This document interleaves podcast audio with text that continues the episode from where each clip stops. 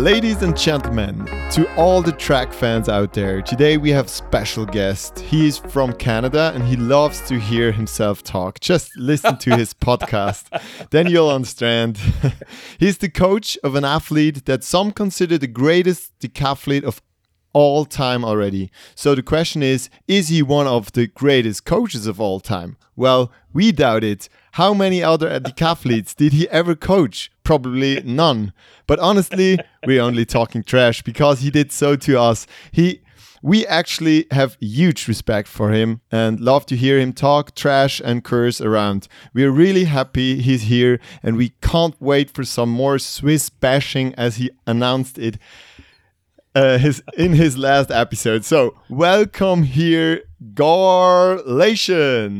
Woo! Thank you, thank you very much. All right, Gar, that was pretty you? good. Thanks. I'm actually really good. I'm uh, I'm leaving for Vancouver for a track meet tomorrow morning, but uh, it's a beautiful sunny day, and uh, I'm happy to be alive. And how's the weather in Canada? It's been generally shit, but uh, but uh, it's been a really strange year. But uh, things are starting to turn around, and it's going to be nice and sunny when I'm gone, as Probably. usual. As as usual, exactly. Yes. So so I think we need to briefly explain to the listeners our little banter from the intro. Uh, like for those that didn't listen to your or our episodes, uh, we met two weeks ago in Götzis, and um, we actually thought you liked us, but then in your podcast, the the world according to Gar, it's called, uh, right after Götzis, you you actually looked up our PRs and compared them to ma- to Damian. Um, well, to give you an example. I myself am s- slow as fuck, so you compare my 100 meter and long jump combo with Damian's. I mean, uh, why? Just to humiliate us? Matthias even cried a little in his sleep for the last week. But no, that wasn't the point at all. I was just trying to give people context. That's all. I mean, it wasn't just you. I, I, I think I said that Simon Ehammer ran the 1500 like a man walking his dog. So well, it wasn't just about it wasn't just about the numbers. I hope the people out there don't look like that when they're walking their dog. Yes, it would be embarrassing for the dog walkers. Um, no, what what one of the things one of the things that I that that I appreciate about you guys and and uh, sort of about this whole approach to the uh, oh great here comes my neighbor on his motorcycle. You'll probably pick that up on your podcast. no Um, problem. um, we we we share a love and respect for the decathlon, right? And Absolutely. you guys have a unique perspective because you've done the decathlon and you've done it at a relatively high level. It doesn't mean you have to be an elite level decathlete to be able to understand it. In fact, in some ways, you understand the struggles more when it is a struggle. I never did the decathlon. I never did track and field. I don't know shit. So when I make fun of people who actually did it, I'm doing I'm doing it as a defense mechanism. It's not because I, I truly have any animus towards you guys. And in fact, I have respect for you for having done it in the first place. And apparently, Matthias, you're still doing it. Thank yes, you. he is. Absolutely no. So there But, you go. uh, Actually, it's true. I mean, he's comparing good athletes from Switzerland to the best athlete in the world, maybe. But there is already a, such a huge difference between us. Even after two two events, it's kind of interesting. How is it possible that he's even so much better than than us? Yeah. Well, one of the Yeah. things that we've talked about, and I learned this from, or, or at least I first heard this from Harry Marra, who coached Ashton Eaton. Mhm. And uh, in 2012, Damian, after the Olympics, he he listened to a podcast that had Harry Marra on it, and he sent me uh, a link to the interview. And I listened to it, and I said, "Okay, that's the guy we should be listening to. That's the person we need to, right?" And one of the things that he talked about was how Ashton would kick ass in the 100 meters and the long jump, and then everybody else is chasing. And when you're chasing, you're pushing and you make mistakes and you have to be perfect. And everybody tightens up when the pressure's on them. So if you can get out to some huge lead after the first couple of events, it puts all the pressure on everybody else to be perfect. And as a strategy, it works. So you rather like a Simon Ehammer than uh, a Niklas Kaul, do you? yes, I would. As a as a coach, I mm. would take I would I would take a Simon E. Hammer over a Niklas Kaul every time. And here's the reason why. Okay. Niklas Kaul and, and Damian and I actually talked about this at Götzis. If you have that one event that you need to be the best at, so much better than everybody else in order to win, then you're only going to win when things are perfect. Mm-hmm.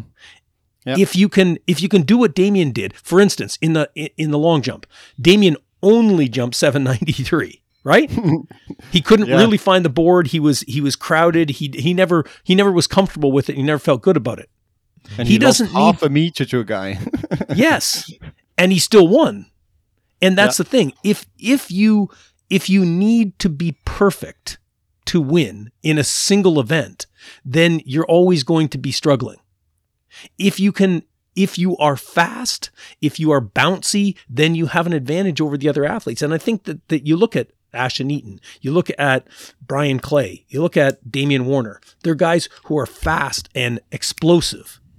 And I would much rather have a fast and explosive athlete to train than somebody who is really, really good at throwing the javelin and running the 1500. Yeah, absolutely.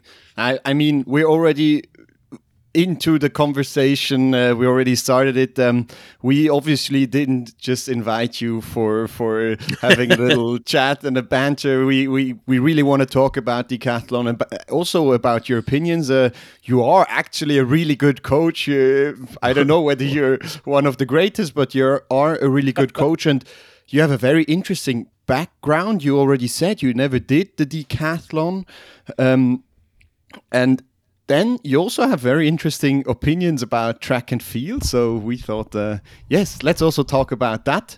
But uh, let's start with you. You told us in Götzis that you never coached track before Damian. So would you maybe tell the audience what yeah. you told us, like uh, where you started and how you actually became a track and field coach?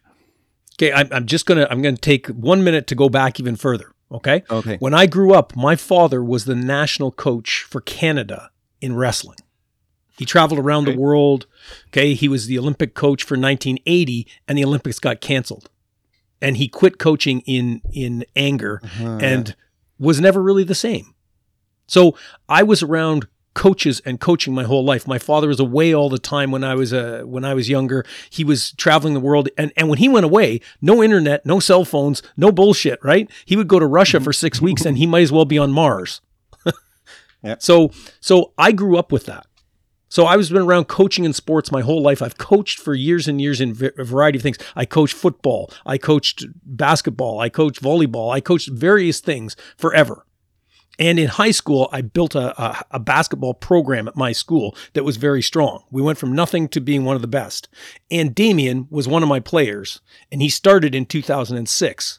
But he was 16 years old when he started doing sports. So he and I started doing track and field at the same time. Dennis, you met Dennis, right? Dennis yeah. is a big persuasive person. He started a track and field team and he said to me, You're going to help. And I said, Fuck no, I'm not. And he, and he said, Yes, you are. and I said, Okay, but one day a week. So we had a meeting for the track and field team right? Anybody want to try out? We didn't have a team at our school, and Dennis started it. So he wanted to start this team, and I made all the basketball players come and do it for off-season training. So mm-hmm. he said, okay, well, Mr. Leyshon is the coach for jumping. And I'm like, what? I'm a short, fat white guy. What the hell do I know about jumping? And so that's how it started. It literally started with Dennis making me do it. And I coached the best athletes because they're all lazy as shit. Damian didn't want to do any running. he hmm. just so so he did he did high jump, triple jump, and long jump. And I knew shit. I didn't know anything about it. So I had to learn from other people and, you know, YouTube videos, talking to other coaches. This guy, Damian didn't even have, we didn't even have spikes. he competed, he competed in basketball shoes and basketball shorts. For two years, he wouldn't wear tights at all. he ne- literally would never be caught dead in tights. And a guy who was one of his competitors gave him a pair of spikes because he beat Damian by like three centimeters, even though Damian didn't have spikes. And this kid was like, oh my God. So he was getting new spikes and he gave his spikes to Damian, and Damian beat him and qualified for the championship. so, yeah, we started together in 2006 in high school. Okay. Okay. Absolutely amazing. Th- And- and- at this at this time, did you teach as well? Oh Like, yeah, yeah. You, I was, you I'm a- worked I as was a a- teacher. Yeah, full time English teacher. All right. Yeah, And now not a you phys- stopped that. I just retired last year, All right. so, So uh, yeah, I taught taught for 25 years.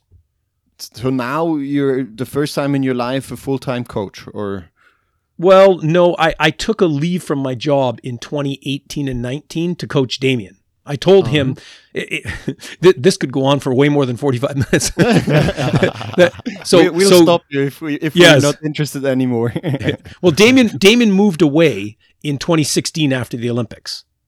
He moved out to Western Canada and was coached by Les Gramantik, who is a, a very famous coach. And then in 2018, he came back, and I said, "Listen, if we're going to do this, we have to do it the right way, and that means I can't be teaching full time and coaching you. It just isn't. Mm-hmm. It didn't work. So." I, I took a leave from my job and we had to try and find money to pay me, which is another story too. But but to to go back to 2008, Damian mm-hmm. became a very good jumper. Very, I mean, he was obviously, you know, he had all sorts of gifts as an athlete. And I said, listen, I can't I can't give you what you need. You need to go to a track and field club where people are, you know, full time coaches. And so I took him to the club, he and another athlete. And uh, like Damian didn't have, you know, they didn't have a car, they didn't have any way to get there, sort of thing. And so I took them, and they were eh, about the whole thing. And I said, well, listen, this is this is how you get better. But Damian loved basketball and football. He wasn't huge on track, so I took him twice, two practices. Okay. And I said, listen, I can't keep doing this. I have kids at home. I have a full time job. I'm coaching track. I'm coaching basketball. There's no way. So the third practice, the coach wasn't there, the jumps coach. And there were 12 athletes. So I stepped in to be the coach. The coach, he ran away with his nanny, his kid's nanny, like that teenage girl. He, and he never fucking came back. So I became the club coach. okay, I'm not kidding. So- but but all right, so we love your stories, but now you said you you had no idea about track. So how did you? You said you learned a bit with YouTube and stuff, but how did you actually learn to become become a coach? Is there some kind of coach education in in in, in Canada or or The coach is it really education just from YouTube?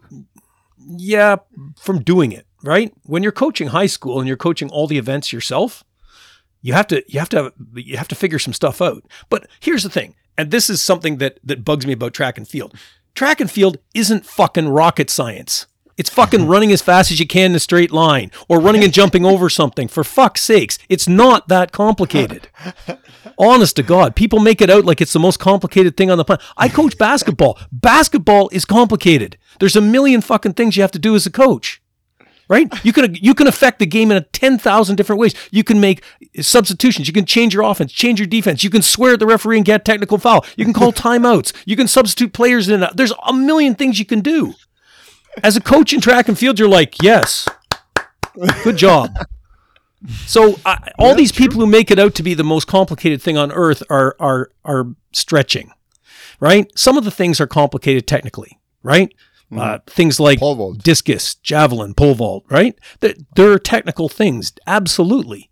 And given sort of the way the internet has exploded, you can see experts doing it all the time.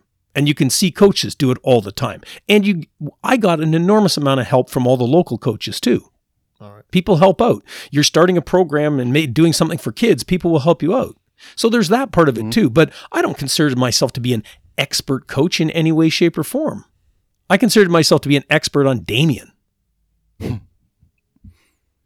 So then the next question would be: So what is it that actually make actually makes you a good coach? And if you say now you're an expert on Damian, do you think you could coach anyone else um, up to such an elite level? No, because there are there, No, the, the people the people who are at that level are all freaks. They're all different. Yeah. Yeah. There's there there are commonalities, but they're they're the the actual athletes themselves are all freaks. That's why they're they're one in five, ten billion people. You know what I mean? Like they, there's so much that goes into being a decathlete that people don't understand, and uh, that's why I, I, I like talking to you guys because you do understand. You can be a great athlete. That that's not enough. Like true. I've I've tried to I've tried to groom other people to be, you know, to to become decathletes and it it's it's as much in your head and in your heart as it is anywhere else. It it Absolutely. you you don't get the attention, you don't make the money. You don't you know, you're you're you're working all the time and you're always less than the people who are doing the individual events. Mm. So you have to have you, you have to you have to be okay with failure you know, you have to be able to to accept failure and keep moving forward. And that's a very rare thing to find in good athletes. It's too easy to go and play soccer or play basketball or something where everybody goes, "Oh, you're amazing."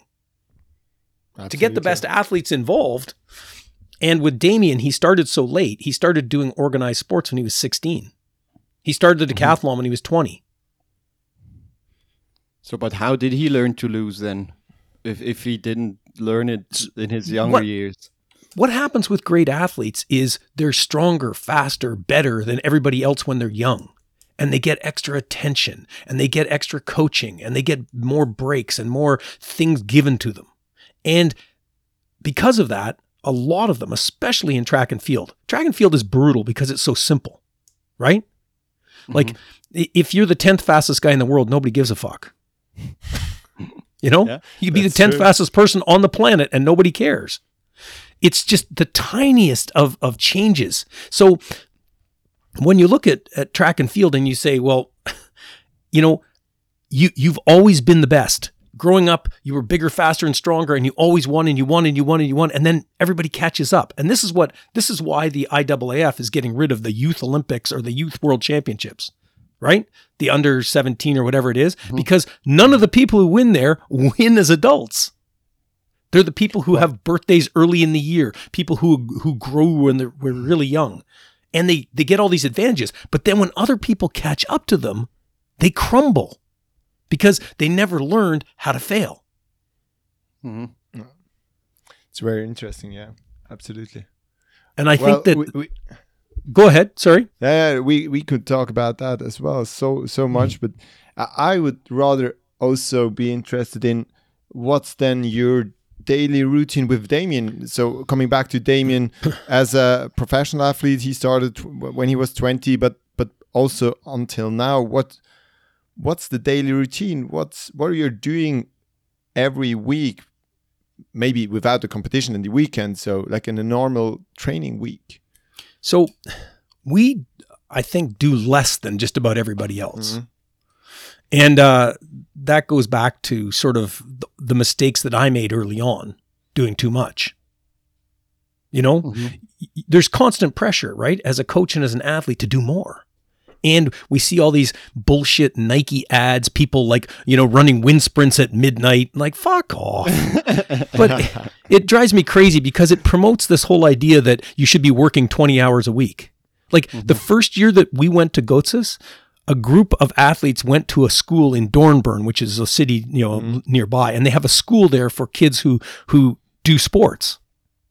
And mm-hmm. so yep. they asked they asked the athletes up on the stage, well, how many hours a day do you work out? And one of them, the, I forget who it was, said like uh, three or four hours a day. And all the kids went, oh. and then they they asked the Spanish guy or the sorry the Cuban guy how many hours a day he worked out, and he said eleven or twelve, and they're all yeah, and they all clapped for. and Roman Šebrle went up and went, nobody works out twelve hours a day. you know? But but it's funny because this idea that you should be work work work work work work work we are trying to do the least amount of work. So our and and our routine is boring. This is the other thing. You have to mm-hmm. find an athlete who takes pride in doing the boring shit. Okay. Uh, what's the boring shit? Monday so, sprints? So so we try and have a, a schedule that's pretty much the same week to week Okay. We don't have anywhere the variety that other people have. so, so at this time of year, right, we will do, we will do speed and long jump on a Monday. All right. Our practices are about two and a half hours long. So Mhm. Damian takes forever to warm up. He's one of those guys who's like half an hour, 45 minutes to warm up. Okay. Never, ever seen him hurry at anything except when he's late for, well, he, he almost missed a plane several, like he's almost missed several flights. And I've seen him hurry then. But besides that, you don't see him hurry on the track. Like at the at the Olympics, in the warm up for the 400, they had officials out on the track to keep them from running around the curve, and Damian ran right past the official and then walked back.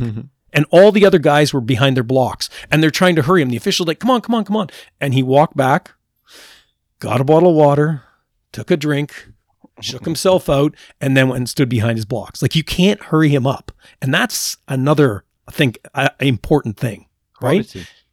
So so we do we do speed and long jump. And here's here's basically what we do.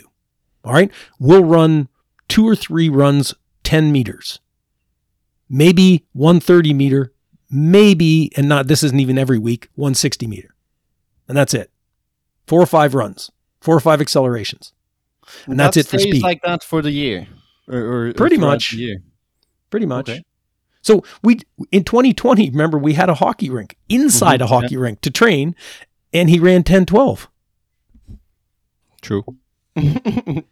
so maybe maybe you don't need all that other bullshit you know we maybe you don't need all that other stuff and he's getting older so again he his 100 meters at Götzis was the first 100 meters of the year yeah. and he ran And an 10 14 Absolutely amazing time. Crazy. yeah and i mean we do some plyometrics but he's had some trouble with his knee so we backed off on that right as the year mm-hmm. goes on i try and you know increase the plyos so that we're you know Yeah. we get to the point where we're doing some depth jumps and stuff like that but this year we shut it down two months ago and he just does some horizontal plyos, like some skipping and bounding but not much Uh, like I, we're talking like 30 meters times two or three okay. and then we do those short accelerations. I sometimes do them from movement. I sometimes do them out of blocks. You know, earlier in the year, occasionally we'll do sleds, but not Yeah. heavy, like a, a 35 pound sled. I don't believe in the really heavy ones. I don't believe in anything that's going to mm-hmm. change your mechanics. So Yeah, we do that. And then we go to long jump, and he'll do three or four long jump approaches. And that's practice. That's the whole Sh- practice. sh- short approach. No, full approach Full but he doesn't jump. But he doesn't Yeah. jump. Yeah. He just runs through. Mm-hmm. Okay. And does he do ever do short approach, full jump? So- or, or- So again, because he, he was having some issues with his knee this year, yeah, we have been in the past, you know, do a, a handful of short approach, like three or four short approach, three or four full approach, Okay. and that's it. So th- that's the whole practice on a Monday. on a mm-hmm. Monday, the whole, not a second session or something. Don't do second sessions. Yeah.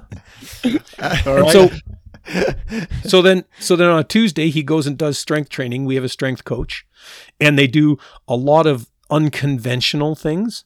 They don't do a lot of Olympic lifting. Like Damian's never done really done squats and bench press and shit like that.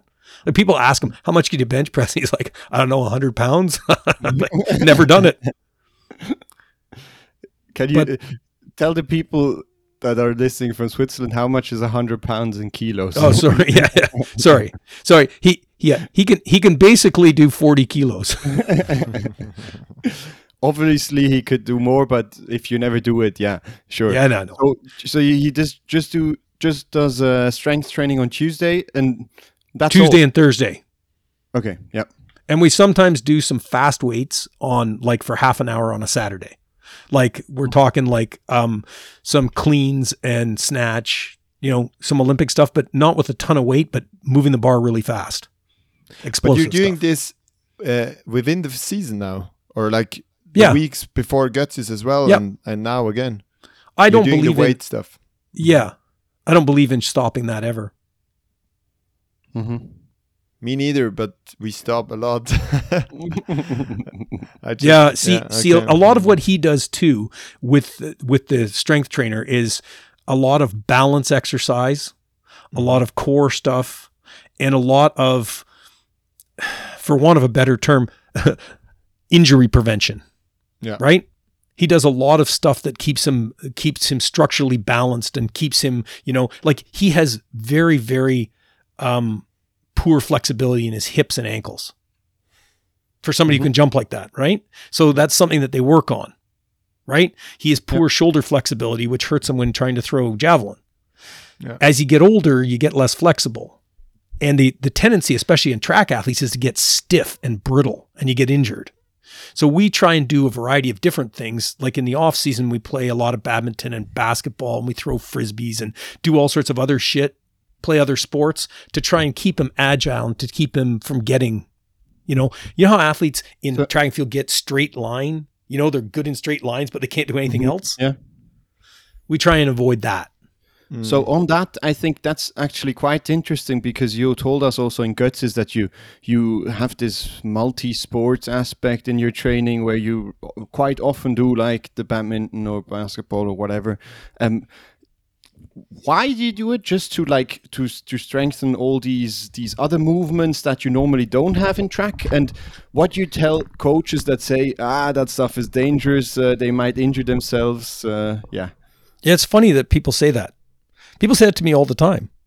We were down Yeah. at IMG in Florida, and the coach watched us. We'd come out one morning, we'd throw a football. One morning, we'd throw baseballs. We had baseball gloves. The next morning, throwing a frisbee. Then we're kicking a soccer ball around. Then, and he says to me, "Aren't you afraid he's going to get injured?" And I said, "You mean during the warm up?" And he goes, "Yeah." And I said, "Are you afraid your athletes are going to get injured during the warm up?" he's like, he's like, "Well, no, because it's a warm up."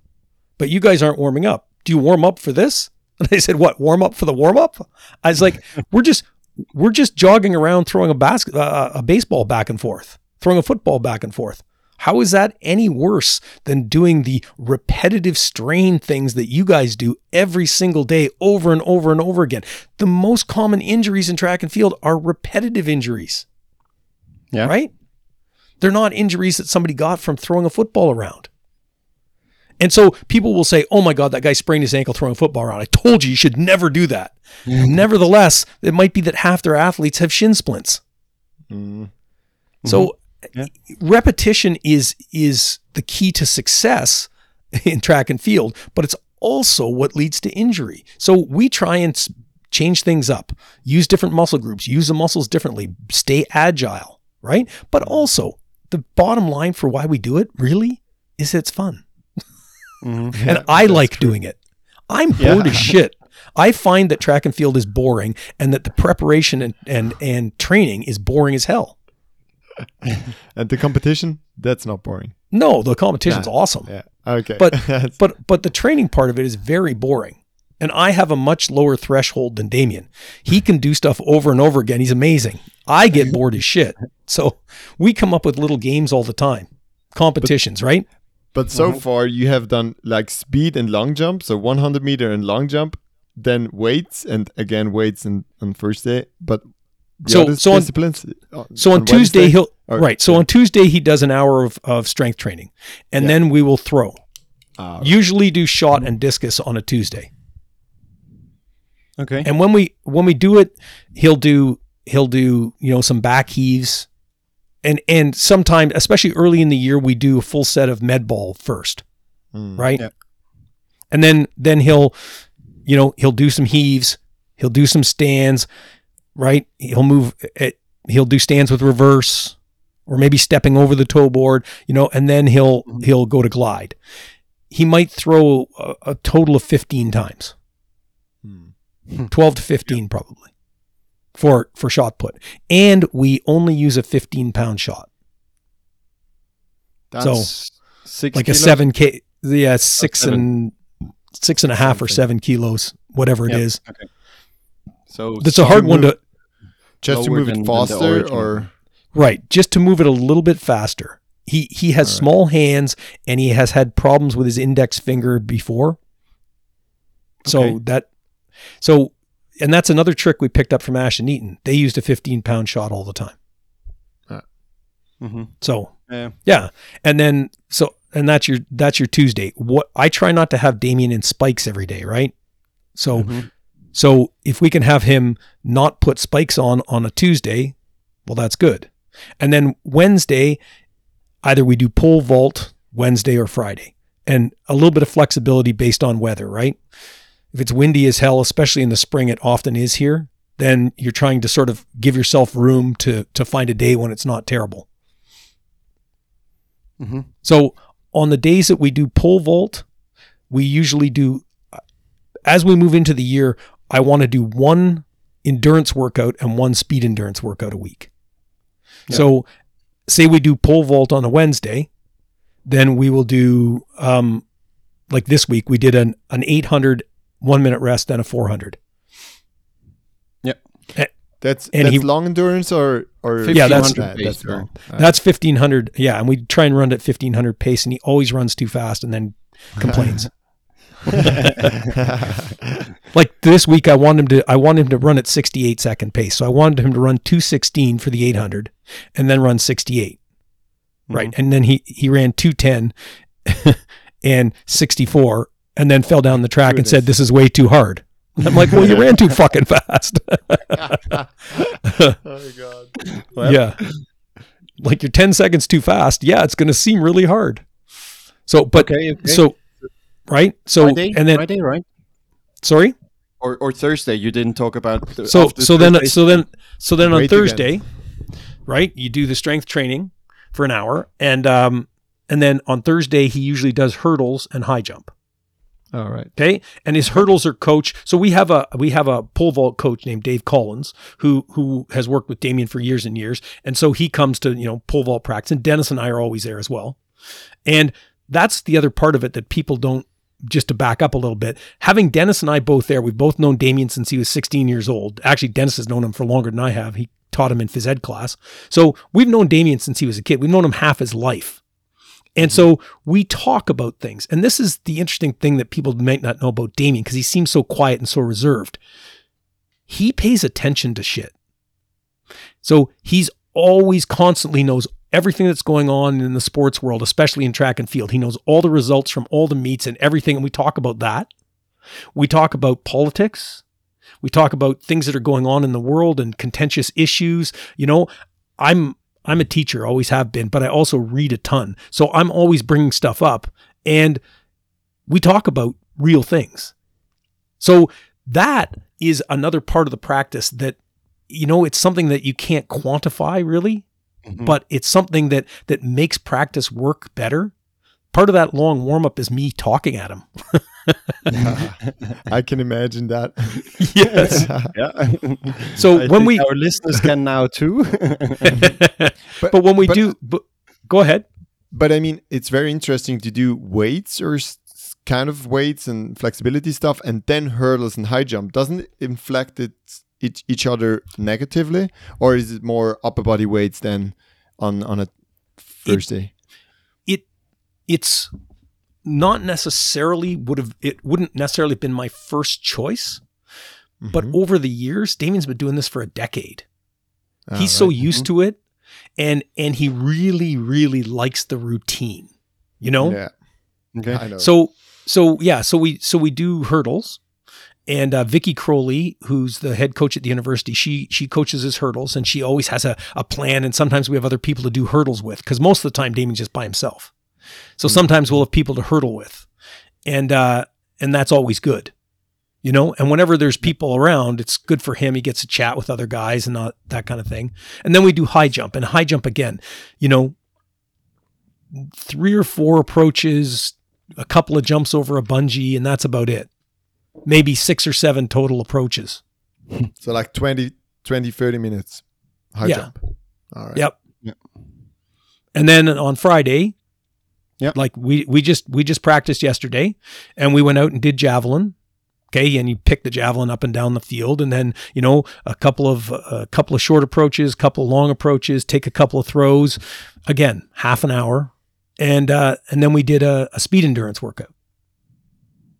And that is what. Uh, So this this week, because he's just coming back and he had a week off from Götzis, we didn't do a lot. We did we did something that we don't do very often. We did a little bit of a little bit. I I don't know if other people would call it tempo, but for me, it's I, I try to avoid tempo running. I know for the fifteen hundred we do some, but he did two two hundreds at twenty two second pace. Yeah, Okay. for a lot of people, that's f- as fast as they could run. I know. for him, it's mm-hmm. not, but Right. it, for him, it's sort of tempo. Yeah. But you know, he just breaks in between. he, he four minutes. He just basically walked back to the start, kiss his son, and then do it again. okay.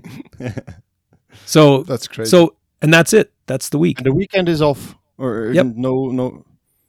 Always Saturday and no, Sunday. no training on Saturday and Sunday. We're well. First of all, we don't have access to the facility. Nah, no, you're joking. Come no, on. No, I'm not fucking joking. It's it's it's this We're- Olympic champion at the decathlon. Come You would- on, Gar. oh yeah, come on. We were we we had zero facility in 2020 21. All right. Yeah, we we are allowed to be there for three hours, five days a week. Okay. Okay, that's that's What very interesting. I know why you s- rant so often. Then Now, on, on on the amount of training, I think that's really fascinating. But on the other hand, I guess Damian, uh, Damian, Damian, Damian is at a point where he doesn't need that much of a training, like also on a techni- from a technical point of view. What what do you tell people that just have really shitty technique? Um, one of the things is, and I said this before about repetition, right? Repetition, repetition is boring, but that's how you learn stuff. So, like for instance, when we do discus, Damian will do a couple of stands. He'll do a couple of like South Africans, like with a half spin, and then he'll throw eight or ten discus. Mm-hmm. It doesn't sound like it doesn't sound like that much, but when you multiply it week after week after week, right? You, you're getting a lot of throws in, and we don't stand there and say, "Oh, you did this wrong. Oh, you did that wrong. Oh, you need to do this. Oh, you need to, you know, you know." It's not constant correction. And again, that's a it's an easy thing to overcoach the decathlon. I think mm-hmm. probably everybody does it because you can always find something wrong. But years ago, I I realized, and I you know Dennis and I had talked about this that that if all you're doing is talking about the negatives all the time, then people start to hate practice. Right? If Yeah. practice is all about all the things you're not doing or all the things you're doing wrong. So we try and talk about it in more positive terms, especially in the technical events. Right? Like your spin looks great. See if you can get your, your, your right foot down a little bit closer to the midline. Stuff like that. Right? Mhm. As opposed to, oh, your left arm was too high. Oh, you went up and down. Oh, you keep your left foot's too far forward. Your body's out of balance. You know, and people get on it and you can, you can, and if you look at video, you can always find something wrong. That's Right? crazy. You can find you look at stuff in, yeah, in super slow motion, nothing. You're like, oh, fuck, this is terrible. Right? so, so we try and put just as much focus on the things he's good at as the things he's bad at or the things he needs to work on. Right? Like, I, I know people who are really good at one event who don't practice it. That's your bread and butter. And it makes you feel good about practice. Right? Mhm. When you practice things that you're good at, you come out of practice feeling good about yourself. So that's part of it. And over the course of the season, you need to feel as good, you know, as many times feeling good about it as feeling bad. And that's why we came up with this whole, it's kind of a stupid thing that I started saying years ago, but there's no such thing as a bad practice. It's all just practice. you know? Yeah. The bad things that happen in your life make you who you are just as much as the good things, maybe more. So as an athlete, the things that the, the bad practices are maybe times when you learn about yourself. Mm. Yeah. Crazy. Um, we want to move on a bit uh, Sure. into topics, but um, as we saw when you pointed out how good our performances were compared to Damian, you are also a big stats person. I think. How much does data play a role in your training, or is it just something you like to fool around with? Um, it it does play a part, but not specifically in the training. More in the in terms of the overall plan. Mm-hmm. Like I've looked at point derivations, and some of it drives me nuts.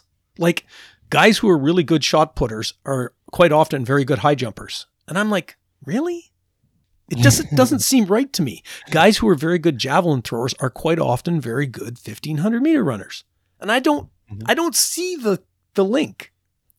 but when you but when you look at decathlons and top big scores and guys who win championships, it's the guys who win the long jump and the hurdles. If you're Mhm. going to link winning a decathlon to specific events, those are the two events where you're most likely to win the decathlon if you win those two. Something like 80% of the time, if you win those two events, you win the decathlon. It's crazy. Luckily, luckily, our Swiss guys are quite good long jumpers. Finley and Gaio is very, Finley Gaio just run a 1352, I think, or 53. 54. Hey, and and that's why that's why I think that he has a future in this sport because Uh, for precisely that reason. Look at he he he high jumps like a mermaid. I don't know what the hell he's doing. He's, his legs are together and he, he he he and and and every time he throws a javelin, my elbow hurts. But but those things can be fixed. It you can't yeah. you can't teach speed and pop and athleticism. You can't really teach those things. What you have to do is you have to mold them into something useful. So uh, yeah, I think I think he's a guy who could easily be scoring 8500 points Mm. for precisely Yeah, that reason. Let's hope so. Now Yeah. we talked about you, you and Damian, um, but you also mentioned some other people in your team. Uh, we, of course, got to meet Dennis, and and I think it was super fascinating to watch you both during the competition. You you actually have some funny rituals. Uh, like, are you guys a bit superstitious during uh, decathlons, or? I, I always pretend I'm not superstitious, but I am. yeah, there's very specific places where we like to stand during specific events, and yeah, and uh, and quite often I feel like, you know, when somebody has a heart attack and you have to get the paddles and put Mhm. them on and Yeah. shock them. That's that's Dennis during the pole vault. I thought I thought of at Götzis I was actually going to have to restart his heart a couple of times. I I have actually made him leave a couple of times during pole vault. I was like, just get the fuck away. Don't let him see you because he's so bad at hiding his body language. He's like, no, oh fuck. so Well, yeah, I was standing next to Dennis during the hundred meter, and he didn't. Well, he he, Yeah, he won't look. Just, he didn't didn't, watch watch, the the race. he just stared at the ground. He started shouting as soon as the gun went off.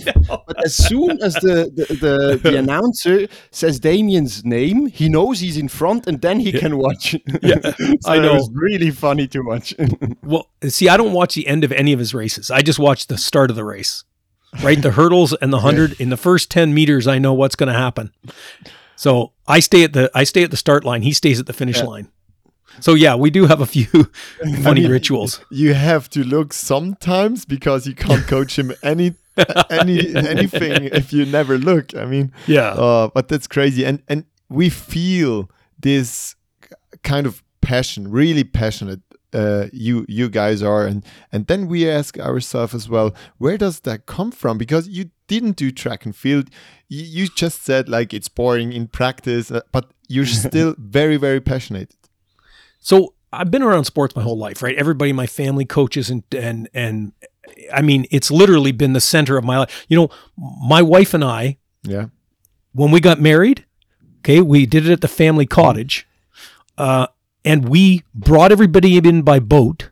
And when they got there, we put zinc like sunscreen on their nose in different colors. And that was what team you were on. And we did a decathlon. This was in 96. This is before I ever coached. This is in 1996. We did a decathlon of events that culminated with dragging my father and her father down the beach in a cart wearing a crown. And the winning team got to eat supper first at our wedding. So it's it's been a thread throughout my whole life, right? Sports has always been. But also our love for Damian is part of our passion for all of this. I mean, how many people get to coach somebody from the age of 16 years old right through to Olympic gold medal? absolutely. That just doesn't happen. And because Damian and I and and and Dennis did this, we we figured it out on our own. It there's more pride almost, you Mhm. know, in in having to make all the mistakes and do all the things wrong and go through all the struggles and all the ups and downs. It it feels even better, more rewarding now to see him mm-hmm. finally achieve his potential.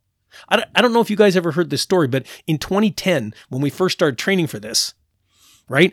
I was just making shit up. Literally. I didn't know what fuck I was doing.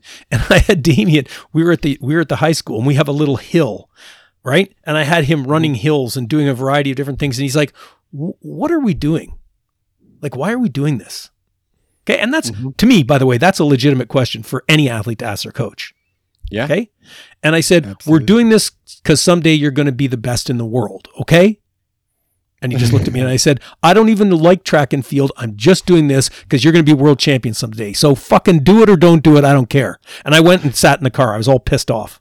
and then, and then 15 minutes later, he comes back and sits in the car and I drive him home. And he's a very quiet person. Never said a word, right? Drove him home, get to his place. He opens the door and goes, So what time tomorrow? right? and that was one yeah. of the very, very few fights we ever had. But that was in 2010. That was before he'd even done a decathlon. Okay, so it's really, really fascinating. Also, your your relationship. But now, if we're moving on a bit, uh let's talk about like what you say in your podcast that doesn't concern Damian, or just partly, because you're actually a very passionate person also about other stuff. Um, you have some very strong opinions about basically everything, and, and, you never hold back. Uh, you, you, for example, call out sponsors, federations, airlines, governments, uh, even specific people. but now, first of all, are you never scared that this might have any consequences, like calling out Nike or so? You don't think about that? Sure, but but here's the thing. Okay? When we when we talk about these things, the stuff that I'm saying is by and large, some of it's just my opinion, but a lot of it's true. I'm not mm-hmm. making stuff up. I'm pointing things out. And it drives me insane that that this sport has been hijacked by people like Nike. Nike, it's essentially a racket for them. The World Championships, how many people are wearing Nike? You can't even tell what mm-hmm. country they're from for fuck's sakes. Everybody's mm-hmm. wearing the same stuff. It looks ridiculous. It's a clown show. What we should have is we should have world championships every fucking year, right? Like every other sport. Why don't we have I don't understand why it's every 2 years. Dumbest thing ever. And you shouldn't compete for your country. You should be able to wear all the sponsors you want. Do you know that Damian doesn't make a penny for the Commonwealth Games, the Pan Am Games, the Olympics, like you don't get paid for those. Mm-hmm. So you're yeah, competing yeah. for your country and they get a deal with Nike. So Athletics Canada gets a deal with Nike to supply the uniforms. Do any of the athletes get paid? They don't make any money off that. Right? They don't get paid by Athletics Canada. Some some So some so we get so we have we have money from the government called carding in Canada. And mm-hmm. Damian is at the very highest level and he gets $1,800 a month. Mm-hmm. That's nothing. That's not even your, yeah. it's not even his rent. Yeah. And he's the highest level. So what you're getting is athletes competing for Canada for minimum wage. Like 500 or something. Yeah, like it's ridiculous. So hmm. they don't make any money off it, and Nike gets everybody to wear the same gear in every from every country, and they pay almost nothing for it. And at the competitions, you're not allowed to wear anything that isn't Nike, but nobody's sponsored by Nike. So, right? All your warm up gear is whatever company is sponsoring you. Yeah. So according to you, this is is this the biggest issue in track today, or is there another no. big issue? The biggest issue is that the athletes don't make any of the money. Everything's run poorly. You you were at Götzis, you saw it's possible to run track meets properly.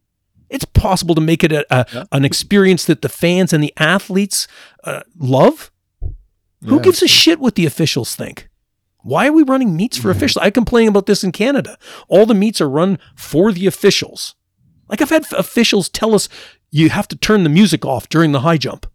Why? Because I'm 75 and I don't like rap music. Well, fuck you. it's not about you. Right? Like it, it, just yeah. It's a why isn't it about the athletes and the fans? And, and I and I mm-hmm. uh, Götzis a perfect example. But even at even at the World Championships, right? Like mm-hmm. at, at the Worlds, I can still remember Damian going out. I think it was in 2015, and it was discus. Okay, and they lined up and they got two throws of the discus. Right? Because that was all the time. So Damian goes up and there's a rack of discus and he picks one up to see which one he's going to use. And the official slapped his hand like he was a little kid stealing candy. Mm. Are you fucking kidding me? So I, I don't know if you I don't know if guys you guys listened to my episode of my podcast about things that I thought could make track meets better. Mhm. How about this? World World Championships every year at the same time. Why is it always a Well- different time?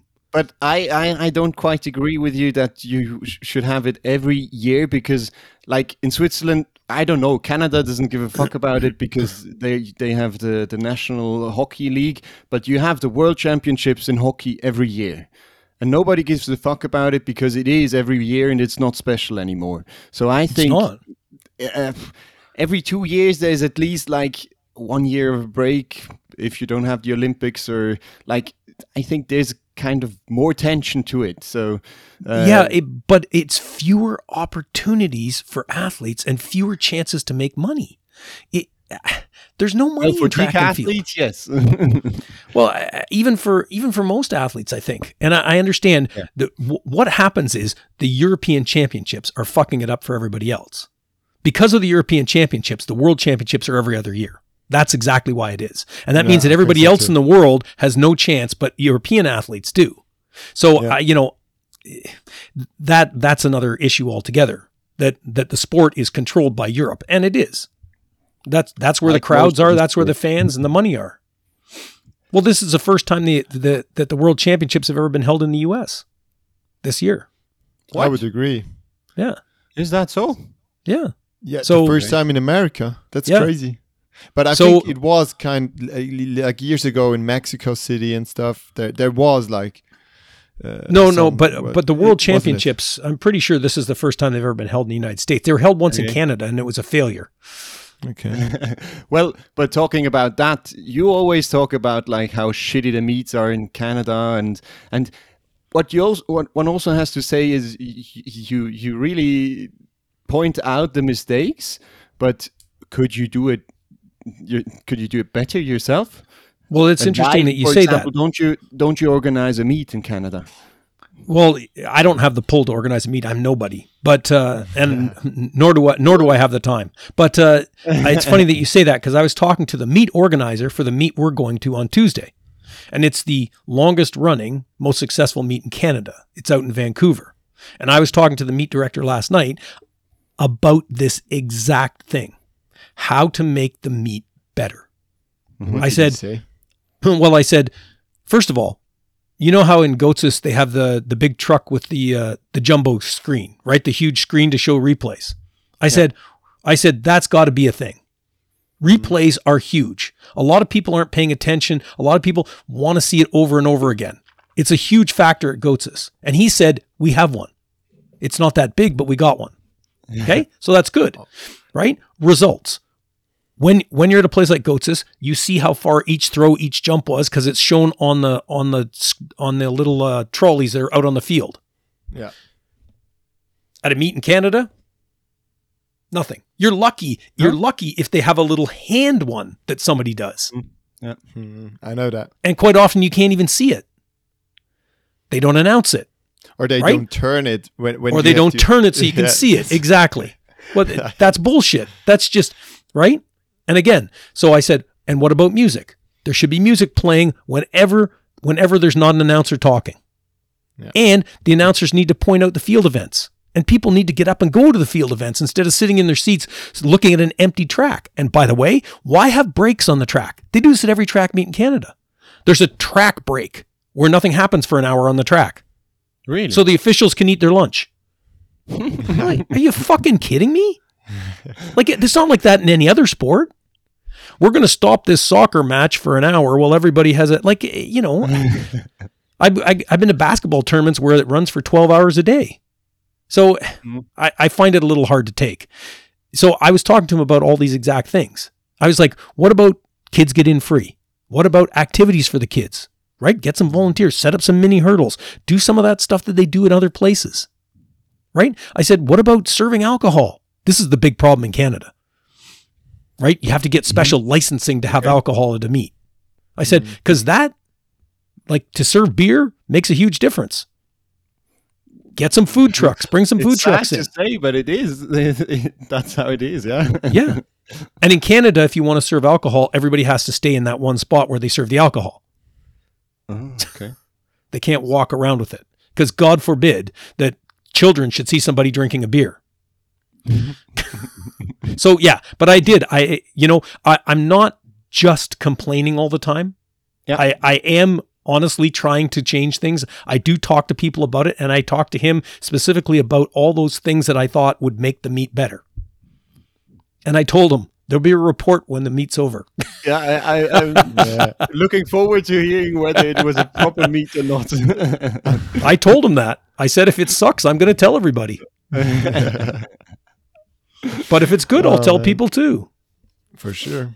Very good. So I think there there can be a difference to the old kind of track and field and, and these kind of stuff you pointed out brings these differences. But we'll see how long does it take to get it this into world jams, European jams, or also like little meets that everyone who's going to a little meeting is also like fascinated by track and field. Because when you go to like a little small meet in Canada and Switzerland whatever and there's just nothing so some kind of people throwing a javelin you won't do track and field or you won't go anymore well, but to be fair, we are actually quite lucky in Switzerland. We have yeah loads we of are quite good meets. Some Yeah, are we are. still kind of old fashioned, but I mean, Europe is quite privileged in that true. sense. I mean, Yeah. if, if I hear what you have in Canada for the greatest or, or for for an Olympic champion, you can't even get a track. I mean, it's different problems. Yeah, it is, and it it's it's viewed differently, and obviously there's way more. I don't know, maybe there's not, but there seem to be opportunities to do just about anything else here too. You know what I mean? There's mm-hmm. there's an enormous amount of hockey here, well, mm-hmm. especially in in, in in London where we live, right? Uh, like our our minor league hockey team, so for our junior hockey team for kids mm-hmm. under twenty, they sell out regularly a ten thousand seat stadium. that's crazy Yeah, so everyone So- goes there yeah. so that yeah but but here's the thing. We're in a city of 400000 people. It's not a tiny place. And there's one track. That's not i know. I know. So that's part of it. Part of it's facilities. But uh yeah there's it's not all negative. Don't get me wrong. Right? There, there's yeah, lots yeah. of good things going on too. All right. So what we would like to do with you as a like for for last in this podcast, it's it's a new segment, a little segment we we have. It's called the No. track mentality check.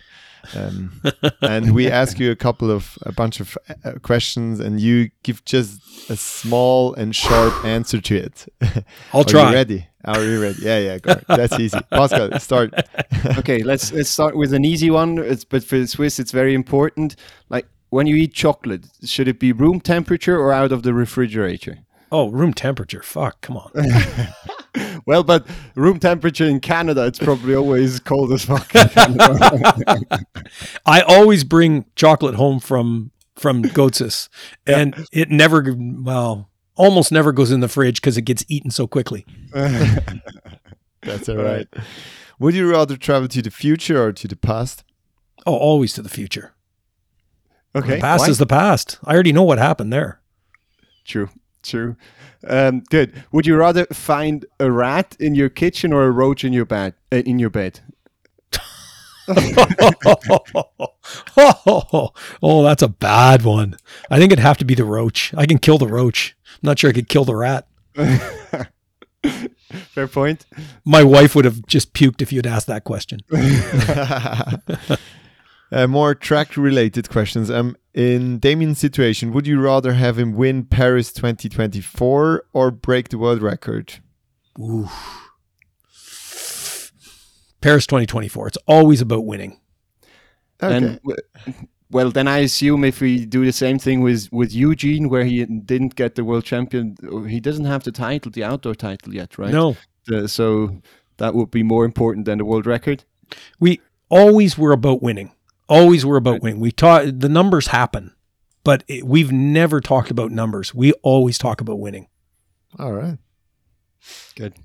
Um, Would would you you rather okay. want other? Would you rather want Damian to PR in two weaker ev- weaker events or in one of his top, like 100 long jump or 110 hurdles? Uh, that's a very good question. I'm thinking that at this point in his career, it'd be nice to see him get a PB in one of his weaker events, especially since, you know, we've been putting in some time with those. Yeah. Like, I'd love to see a javelin PB or a pole vault PB. Pole vault. Although it should be these Yeah, five it's meters. coming, uh, it's we, coming. we should see Yes. them soon, no? I bet five. I bet five of uh, five meters in Eugene. Five. I, I five would I would agree with you. Yeah. Yeah. Uh, you you owe me like ten dollars anyway because I got Pierce dancing. True, But true. anyway, video evidence. I need video evidence. I'm gonna sh- I'm gonna send you. no, anyway, We actually do have video evidence. Yes, we have. Good.